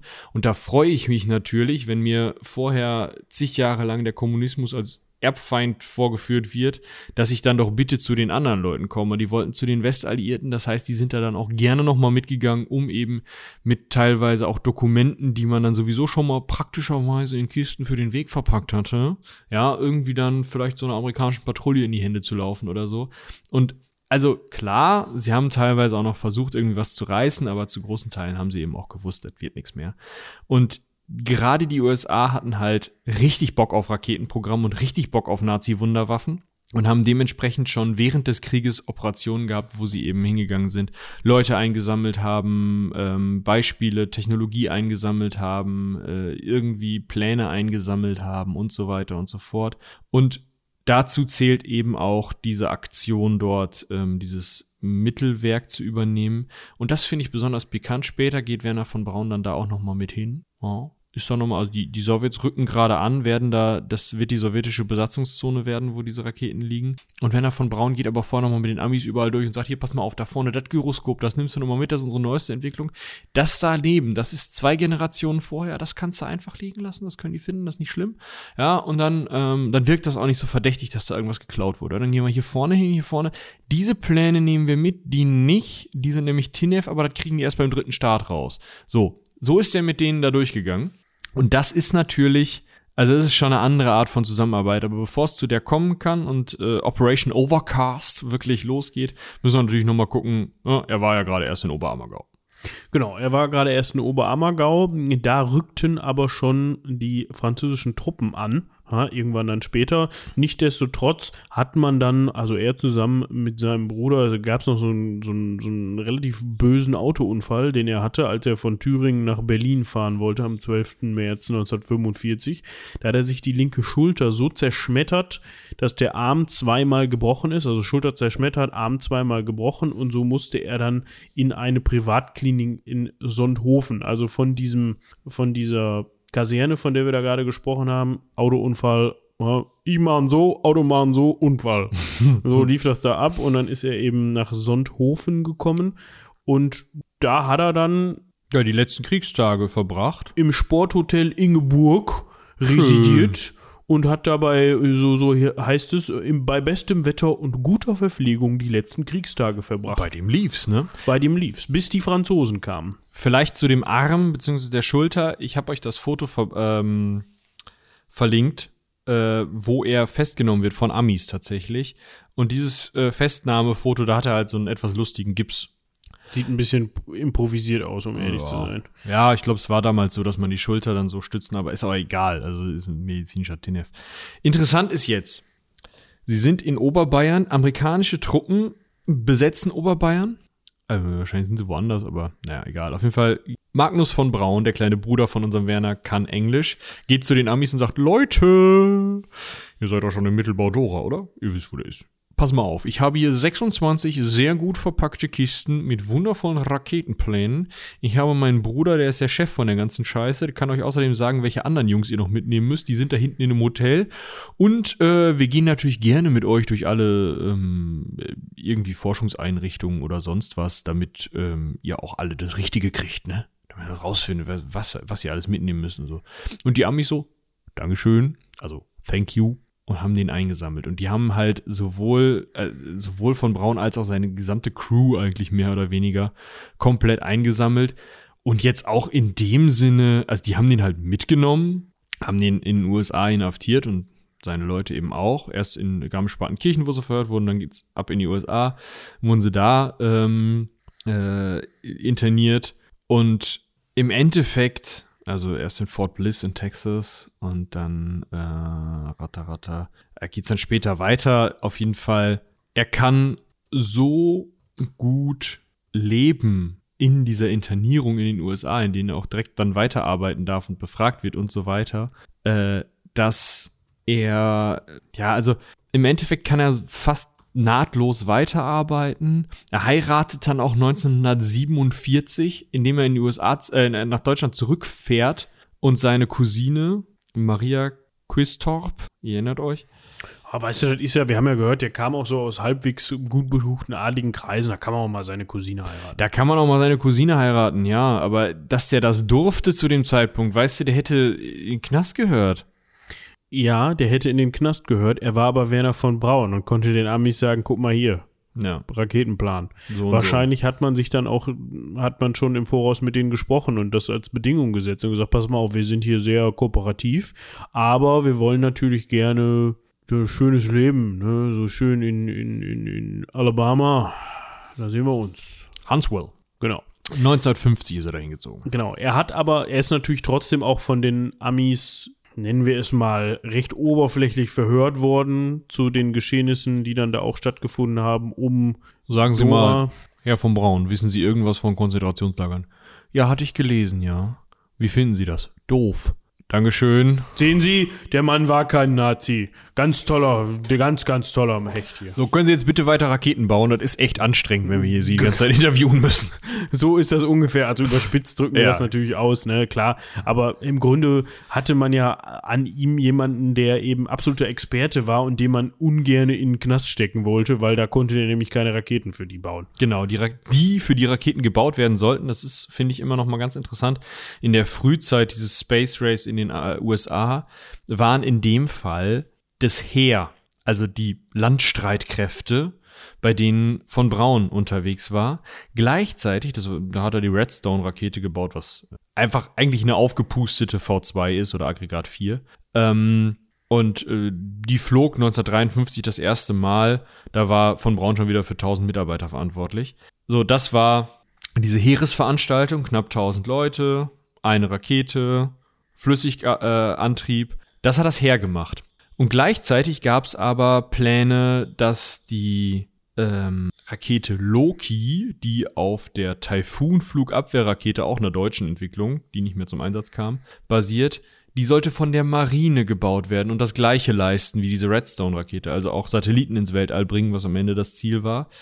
Und ähm, da haben also Marine und Heer parallel entwickelt, jeweils mit anderen Nazis, die sie dafür sich rübergeholt hatten. Und wie gesagt, also ich finde das so krass. Der Typ ist halt SS-Obersturmbannführer, verantwortlich für was weiß ich wie viele Morde an Zwangsarbeitern, äh, für die Herstellung, äh, Herstellung und, und auch diese, diese, dieses Management der Serienfertigung einer Terrorwaffe. Das ist ja keine Kriegswaffe in dem Sinne, sondern es ist eine Terrorwaffe.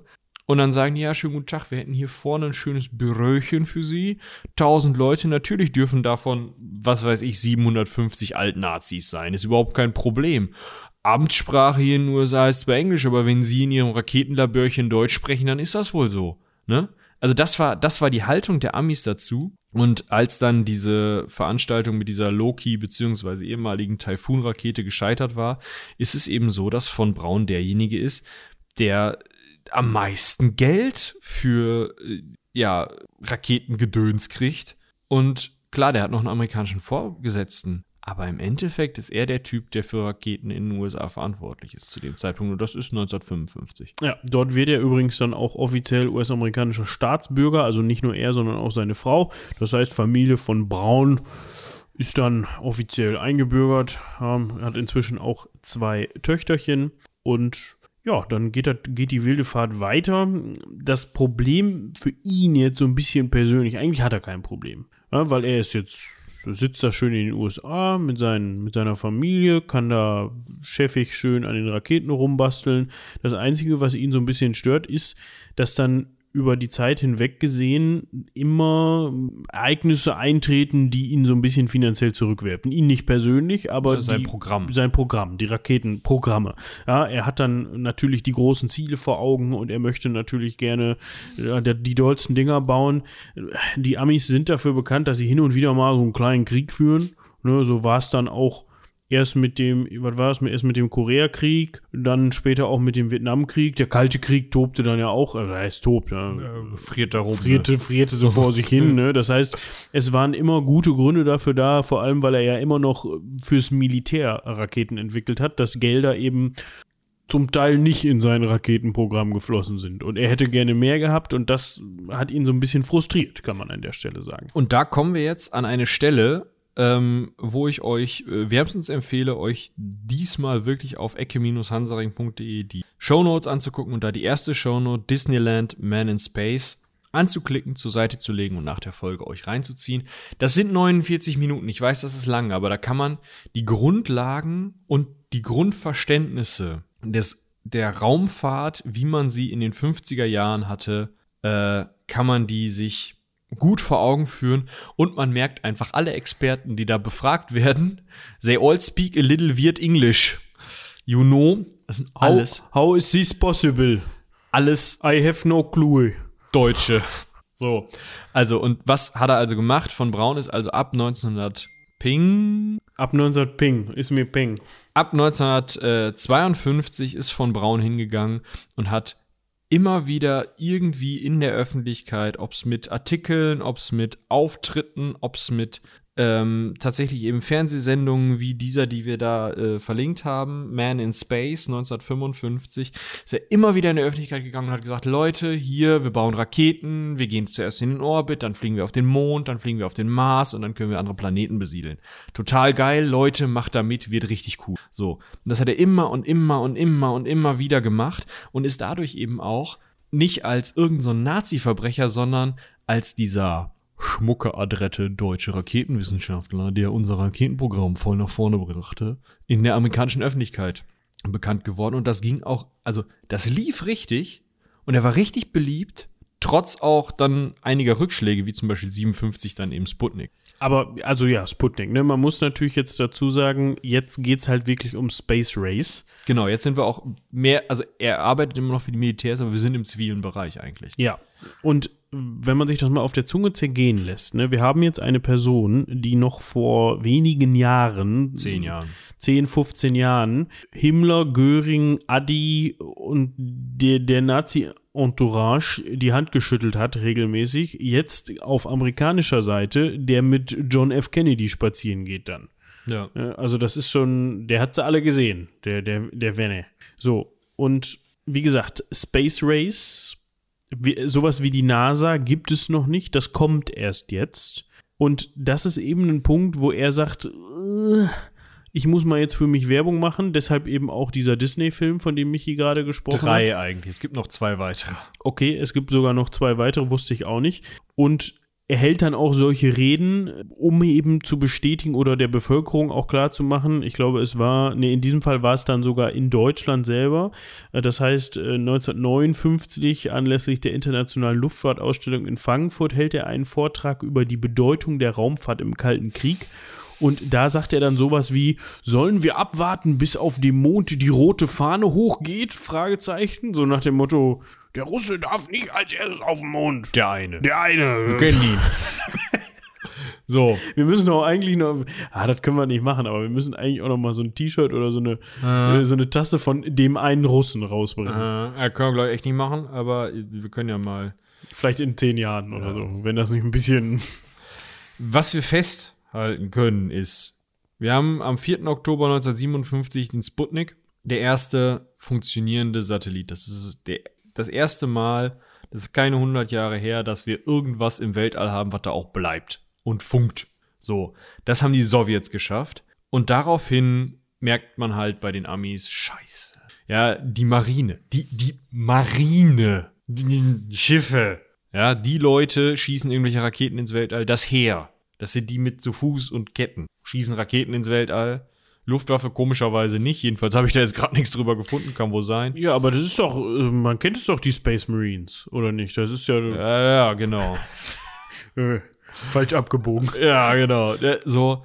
Und äh, die Sowjets bauen halt ein auch nach außen hin offiziell äh, friedliches, äh, funkendes, kleines, silbernes, nettes Etwas äh, zivil da irgendwie hin. Und jetzt haben wir da noch diesen Alt-Nazi, der die ganze Zeit im Fernsehen rumrennt und irgendwas von ziviler Raumfahrt erzählt. Komm, machen wir jetzt. Dann gründen sie die NASA. Jetzt wird von Braun nicht Chef der NASA, das machen sie dann doch nicht. Aber äh, die NASA übernimmt die Raketenentwicklung und übernimmt ganz besonders eben die, ähm, ja, die vom, vom, äh, vom Heer, vom, vom Bodenmilitär, übernimmt sie die Raketenabteilung, zuerst nur die Hälfte, dann die ganze Abteilung. Und 1959, als er dann eben auch diese, diesen Satz, den Moritz gerade zitiert hat, ähm, bringt äh, in Deutschland, ist von Braun also Chef der Raketenentwicklungsabteilung der zivilen Luft- und Raumfahrtbehörde NASA. So. Und dann 1959 im Oktober ist halt klar, okay, wir gehen jetzt gerade in Richtung, wir bauen jetzt einen Satelliten, wie wir das im Disney-Film gesagt haben. Wir schicken erstmal einen Satelliten hoch, gucken uns das an, wie das funktioniert. Dann nehmen wir uns irgendeinen so Kevin, den stecken wir in die Rakete, den schießen wir auch nach oben. Ja, und dann machen wir weiter, dann fliegen wir zum Mond, dann fliegen wir zum Mars. Das ist der Plan. Damit sitzt von Braun jetzt auch in jeder Talkshow und dafür managt er auch. Und da ist vielleicht noch mal ein Einwurf ganz interessant, der ähm, dann in der Rezeptionsgeschichte häufig aufkommt. Von Braun war wahrscheinlich gar nicht so ein guter Raketentechniker selber. Also war gar nicht so ein Typ, den du jetzt irgendwie, dem du so eine, so eine A4 respektive V2 in die Hand geben konntest und sagen konntest, hier komm, der Vergaser hinten links klemmt, tu mal was. Oder kannst du da nicht mal so 10% mehr Leistung rausquetschen, sondern eher ein guter Manager und ganz besonders ein richtig guter Verkäufer von seinen Ideen. Also der hat schon den Nazis verkauft, Raketenhammer. Kannst du Longdong mit platt machen. So. Und dann kamen die Amis und haben gesagt, Raketenhammer, kannst du äh, mit ins Weltall fliegen. So. Und jetzt kommt halt John F. Kennedy dann im, ne, ab wann ist der Mann Präsident? 61. 61, genau, ähm, kommt der äh, in die Gleichung rein. Ja, im April 61 fliegt Juri Gagarin äh, mit der Vostok 1 für die Sowjets das erste Mal um die Erde und damit ist klar, fuck, Space Race schon wieder teilweise verloren und von Braun sagt nicht, scheiße, oh, mh, hm, ich gehe in den Keller, ich trete zurück, tut mir leid, sondern er sagt, John F., sag mal. Monetas auf den Tisch. Pass mal auf, wenn du mir diesen Tisch täglich bis Decke voll machst mit Dollars, dann mache ich dir noch in diesem Jahrzehnt eine Mondlandung. Und da kommt tatsächlich diese Rede von John F. Kennedy her, der sagt, wir werden noch in diesem Jahrzehnt auf dem Mond landen, wir werden dieses Space Race gewinnen. Das ist auch auf von Braun und auch auf von Brauns Überzeugungskraft zurückzuführen. Das finde ich spannend auch, dass der das halt konnte. Ja, definitiv. Ob er jetzt wirklich nicht wusste, wie man bei der V2 hinten den mhm. Vergaser wechselt, weiß ich nicht. Also der wird, der, war, auch, der wird auch Ahnung von seinen Raketen ja, gehabt klar. haben, der war auch ein guter Verkäufer. Ja, also der wird, wird, auch maßgeblich mit einer Konstruktion mitgewirkt haben. Ist jetzt nicht so. Der hatte 3000 Leute unter sich, der wird nicht jede ja, Blaupause gesehen haben. Das ist schon klar, aber trotzdem brauchst du dann ja auch ein entsprechendes Grundwissen, um dann da irgendwie so in der Lage zu sein, erst in diese Position zu kommen. Aber gut, ich will jetzt auch gar nicht sein Raketen-Know-how verteidigen. So, jetzt kommt es dann eben im Zuge dessen zum sogenannten Apollo-Programm. Ne? Es gibt halt erst noch das Mercury-Programm und das Gemini-Programm und so weiter. Und das ist total spannend. Ich gucke mir ja Dokus zu sowas an und uh, hier, das Mercury, Mercury, Mercury, Mercury-Programm. Je nachdem kriegen das die Sprecher Sprecher in diesen Dokus halbwegs hin die Saturn-Rakete ist eiskalt die deutsche Sa Saturn-Rakete. Da denkt keiner drüber nach, dass Saturn, Saturn V oder Saturn zu nennen. Beim Apollo-Programm ist man sich auch total einig. Das ist Apollo. Das geht auch. Das kriegst du im Englischen Apollo. Ja, okay. Aber Gemini und Gemini-Programm ist immer wieder ein Stolperstein. Super viele Leute nennen das Ding nämlich einfach Gemini-Programm. Ja, da, weil das halt nicht, also das, das ist halt intuitiv, das ja, Mercury ja. Äh, ja, auszusprechen. Mercury ist halt so, ja. aber, aber, Gemini ist halt für mich keine Ahnung, weil Gemini und Gemini ist halt schon ja. Gut, aber Apollo-Programm, ne? und das muss man sich jetzt mal auf der Zunge zu zergehen lassen. An diesem Apollo-Programm arbeiten insgesamt 400.000 Menschen. Da ist jetzt nicht Werner von Braun für 400.000 Nasen nee. verantwortlich. Aber trotzdem, 400.000 ja. Menschen haben daran gearbeitet, dass, diese, dass dieser Metalldubus da auf den Mond geschossen wird. Ne? Mhm. Ne? Nicht direkt der, aber in Richtung Mond. Und so kam es dann zu Testflügen ne? mit den Saturn-Raketen. Apollo 4, erster Testflug, im Folgejahr dann der erste bemannte Start mit Apollo 8.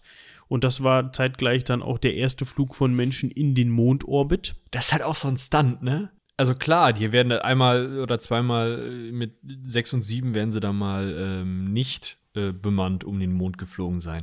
Aber so, es ist 1969, ja, wir haben Alan Shepard das erste Mal, also überhaupt den ersten Amerikaner im Weltall. Ist ja völlig andere Technik als bei den Russen, die haben ja nicht miteinander gesprochen. Schauen wir mal gerade, wo ist er denn, der Shepard? Ähm, da. 61 ist Alan Shepard, drei Wochen nach Yuri Gagarin, der erste im, im All, der erste äh, Ami. Und 69 fliegt da halt jemand um den Mond. Nochmal, Wann äh, war Gagarin? Gagarin war 61. 61 und 69 ist halt so, ja. Im Folgejahr, nee, 68 ist dann, also sieben Jahre haben die gebraucht, um einen um den Mond zu fliegen. Aber genauso musst du dir auch vor Augen halten, wie schnell die Entwicklung dann vorher ging mit den ersten Raketen, wo man dann gesagt hat, oh, hier 2200 Meter. Und dann nicht, nicht Ja. viele Jahre später, ja, war 100 Kilometer. Also das ist halt auch so exponentielles Wachstum, was so das Know-how und die, die das Können angeht. Also da, ja, steckt äh, anscheinend auch viel drin. Und dann kommt ja noch der Punkt dazu, 66, den wir letzte Folge schon be gespro- besprochen haben, Korolev stirbt, was nachweislich das sowjetische Raumfahrtprogramm um einiges zurückgeworfen hat, weil dieses Know-how einfach fehlt und so hatte man eben keinen wirklichen, ernsthaften Gegenspieler mehr für von, äh, von Braun. Ne? Ja, aber von Braun erfährt Koroljovs Namen auch erst jetzt beim Staatsbegräbnis. Das ist Ja. für ihn wahrscheinlich auch nochmal so ein Ding gewesen. ja, So, oh, das, wahrscheinlich hat er jahrelang gerätselt. Dieser Göttrup zum Beispiel, das war eigentlich von Brauns, ich meine, Fabrikmanager oder was in, in Peenemünde gewesen. Ähm, Produktionsmanager. Und der war halt bei den Sowjets.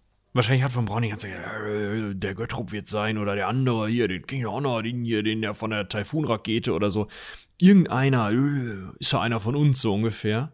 Ich meine, er war ja auch Nazi, der war ja auch noch überzeugt davon, dass die Deutschen die Besten sind. Also Ja. wahrscheinlich hat er gar nicht davon darüber nachdenken können, dass äh, das ein Russe sein könnte, der da, oder ein Ukrainer, der äh, dieses Raketen. Ja, auf jeden Fall, äh, 66 stirbt Korolev, 69 dann die Mondlandung, über die können wir vielleicht auch nochmal eine gesonderte Folge machen. Ich glaube nicht, dass wir die jetzt innerhalb von einer Viertelstunde irgendwie Nee, nee, noch nee. so zusammenrödeln das müssen. machen wir lieber nochmal gesondert. Und dann war ja auch klar, ne? Also, wa was kommt nach der Mondlandung? Der Mars. Sicherlich. 1970 bis 1972 kriegt Werner von Braun das Direktorat eines neuen Planungsbüros, wo es heißt, so, Werner, Mars. Ja, Bitteschön. Da geht er auch mit Feuereifer dran. Wie gesagt, dann gibt es immer wieder Finanzierungsprobleme. Wir haben dann von äh, 55 bis tatsächlich 75 den Vietnamkrieg. Vietnamkrieg, ja, habe ich richtig gesagt. Und er hat dann auch noch so ein bisschen die Finger mit dem Space, äh, Space Shuttle Programm drin, ist dann aber irgendwann so enttäuscht, weil der US-Kongress halt der NASA immer weiter das Budget kürzt, dass er Immer mehr Richtung Vietnam schiebt. Genau, dass er 1972 tatsächlich in die Privatwirtschaft wechselt. Das heißt, er wechselt zu einer Firma namens Fairchild. Die sitzen in San Antonio, Texas, also saßen in, äh, die gibt es nicht mehr inzwischen. Das war ein Luft- und Raumfahrtkonzern und dort wird er eben Vizepräsident, mal eben. Ich meine, man ist von Braun, ne? kann man mal machen. Und da, ja, hat er sich unter anderem um neuartige Kommunikationssatelliten gekümmert. Ne? War so ein bisschen Vorreiter für das, was wir auch heute schon kennen, noch kennen. Und die sollten eben Verbindungen in abgelegene Gebiete ermöglichen. Das, ja. Also so ein bisschen damaliges Starlink. Genau. Oder sowas. Was ich interessant finde, ist, Zeitung schreibt, ja, hier der ähm, Wernher von Braun ist jetzt gewechselt zu Fairchild. Und der Aktienkurs von Fairchild so wie so eine Ja, Rakete. genau. 30% Wachstum der Aktien. Ja, ich meine, gut, das zeigt nochmal, was für eine schillernde Person Werner von Braun auch zu der Zeit in den USA war. Und ja, dort, dort in während seiner, und das finde ich auch ganz interessant, also wir haben ja eben schon gesagt, dass er der Nazi-Entourage die Hände geschüttelt hat und dann Ja, später auch den, den US-amerikanischen äh, hochrangigsten Politikern und Präsidenten und so weiter. Er ist dann aber auch mit seinem Wechsel zu Fairchild halt weltweit tätig geworden. Die waren weltweit tätig und so hat er den nicht nur äh, Personen wie Gandhi oder dem Schah von Persien, also, Indira Gandhi, das ist die Tochter. wollte ich ja gerade sagen, ne? Premierminister, die indische Premierministerin Indira Gandhi, Tochter von besagtem Gandhi, so, ne? also nicht Gandhi selbst, dem Schah von Persien und Stopp, du musst einen Marker setzen. ist das nicht die direkte Tochter? Nee, das ist nicht mal eine Verwandte. Irgend so ein Dude geheiratet, der auch Gandhi hieß. Scheiße. So, und was ich daran interessant finde, ich habe eben gesagt, er hat nicht nur der äh, Nazi-Entourage die Hände geschüttelt und den US-amerikanischen Politikern, sondern Leuten wie Indira Gandhi, ne, also hier indische Premierministerin, für alle, die sich jetzt wundern, das ist, die hat nichts mit dem Gandhi zu tun, den man vielleicht Genau. kennt. Die ist weder verwandt noch verschwägert. Die hat einen äh, Herrn Gandhi geheiratet und Gandhi ist wohl das indische Müller. Genau. Dem Schah von Persien und unter anderem auch dem Thronfolger, dem spanischen Juan Carlos. Ne? Das ist der Juan Carlos, der neulich zurückgetreten ist. Wegen seiner Verwicklung Franco-Dingens vor fünf Jahren oder was. Da ist jetzt Ja. ja, Philippe. Er war dann auch mal im Aufsichtsrat von Daimler-Benz. So Ja, das liegt daran, das ist total spannend mit Daimler-Benz eigentlich, weil Fairchild nämlich irgendwann ähm, ab 1996, also da war von Braun nicht mehr drin, aber sich dann endgültig mit Daimler auch zusammengedrödelt hat, ähm, weil Daimler hatte auch eine Sparte, da hatten sie Dornier übernommen, den Flugzeugbauer, den Deutschen. Und wahrscheinlich wird von Braun in dem Zuge da irgendwie mit drin gehangen haben. Und Fairchild hat sich dann 96 be, äh, besonnen auf diese, äh, diese ehemalige Kooperation da und ähm, hat dann tatsächlich Dornier noch gekauft. Ja, und äh, Fairchild ist mittlerweile das. Ja. Aber kommen wir zurück. Was heißt zurück? Wir sind die ganze Zeit beim Wir Werner. gehen zurück zu Werner, genau. Der hat da ordentlich, ist ordentlich in der Welt rumgegondelt, hat für seine Raketen, nicht mehr für seine Raketen, sondern in dem Fall für seine Satelliten Werbung gemacht, hat mit vielen gesprochen. Und jetzt kommt es dazu, nicht nur jetzt, sondern auch vorher schon, ne, bei einer Untersuchung äh, 1973, da, jetzt müssen wir gerade gucken, zu Fairchild ist er gewechselt 1972, also kurz nach seinem Wechsel, wird bei einem routinemäßigen Krankenhausaufenthalt bei einer, einer Untersuchung festgestellt, dass er einen Tumor an der Niere hat. Der wird ihm dann entfernt. Ja, das funktioniert auch eigentlich alles ganz gut. Zwei Jahre später stellt man dann einen Dickdarmtumor fest, den man auch entfernen kann. Das führt aber dazu, dass sein Gesundheitszustand sich immer weiter verschlechtert und er ab dann November 1976 gar nicht mehr aus dem Krankenhaus rauskommt. Und da hat er sich dann im Dezember überlegt, Öck.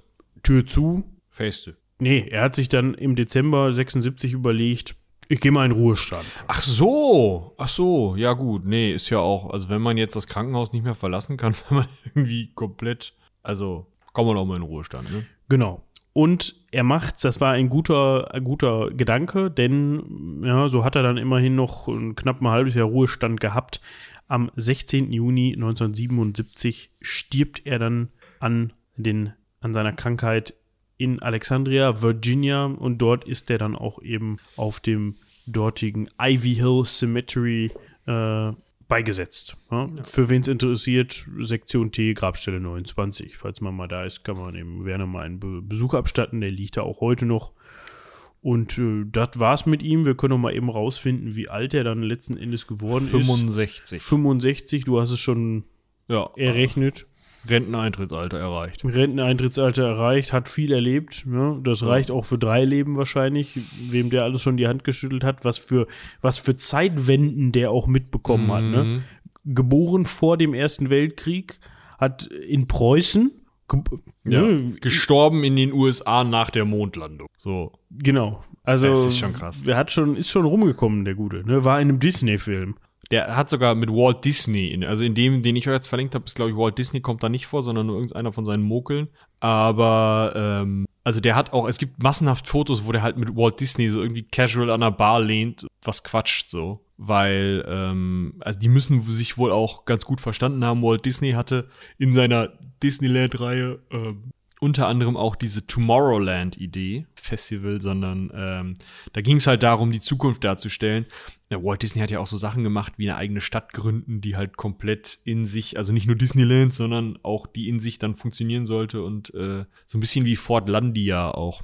Also der Disney hatte auch ziemlich einen am Helm, die passten ganz gut zusammen, die hatten auch ziemlich äh, Visionen, kann man vielleicht sagen, für die, für das Weiterbestehen der weiß-männlichen Welt, kann man vielleicht auch sagen. Ja, was von Braun tatsächlich noch geprägt hat, ist das von Braun-Paradigma, wo ich jetzt, als ich das erste Mal gelesen habe, gedacht habe, ja, duh.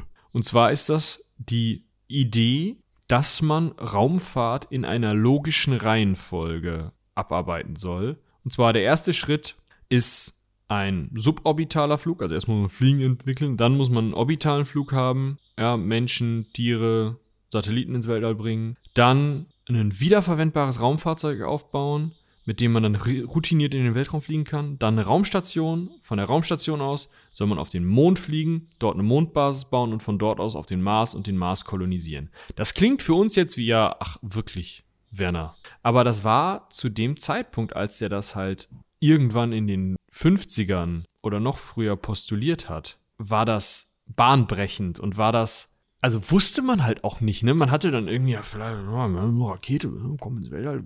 Aber was dann? Das wusste man einfach zu dem Zeitpunkt noch nicht. Und das war halt eben, klar, wie gesagt, heute sagt man, "Bäh", aber damals durchaus Vorausplanung. Und ehrlicherweise sind wir ja noch nicht so weit, ne? Also wir haben eine Raumstation. Das war's. Keine Mondstation. Kein vernünftig wiederverwendbares ähm, Raumschiff. Raumschiff. Also klar, du kannst irgendwie die unteren Raketenstufen da bei SpaceX landen. Du kannst irgendwie, im Zweifel könntest du das Shuttle nochmal fit machen, wenn es denn unbedingt nötig wäre in ein paar Jahren.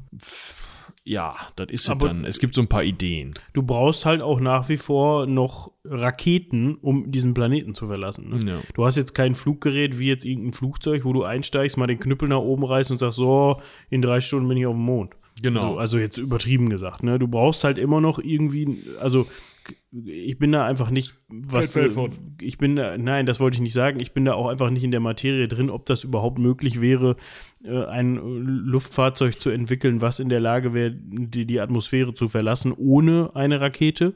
Aber irgendwie ist das Konzept ja schon recht aufwendig. Jedes Mal halt so ein, so ein Treibstofftank auf Steroiden dahinzustellen, den unten anzuzünden und zu sagen, farewell.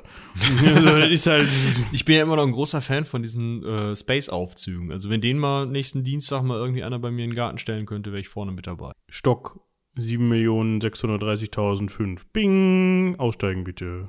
ja, genau. Und dann machst du auf und dann so. Und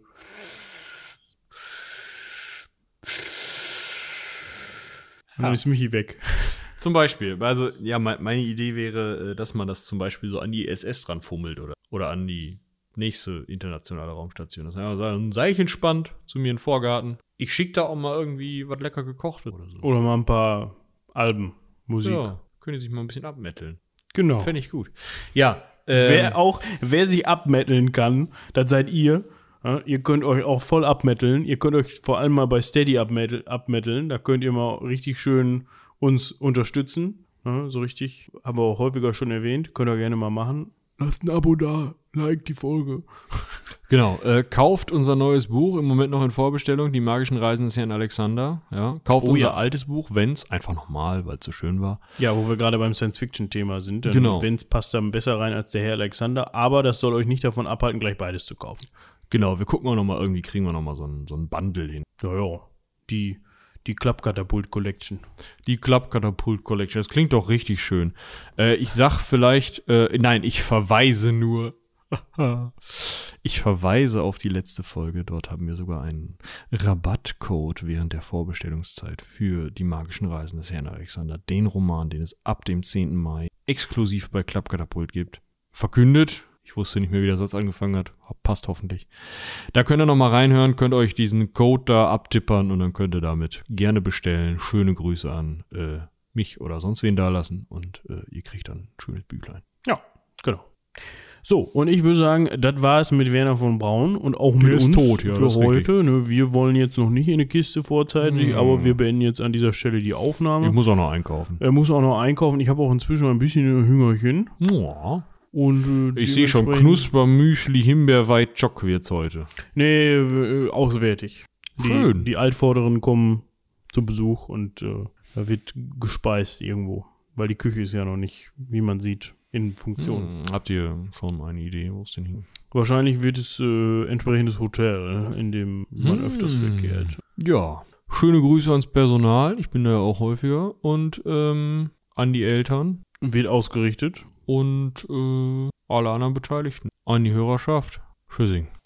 Ja, in diesem Sinne würde ich sagen, das war's von Michi. Von mir war es das jetzt auch. Vielen, vielen Dank fürs Zuhören an euch. Haut rein. Bis zum nächsten Mal. Mic drop. Auf den neuen Tisch. Die neue. Ah, der Lümmel, ey. So, haut rein. Ciao. Macht's gut.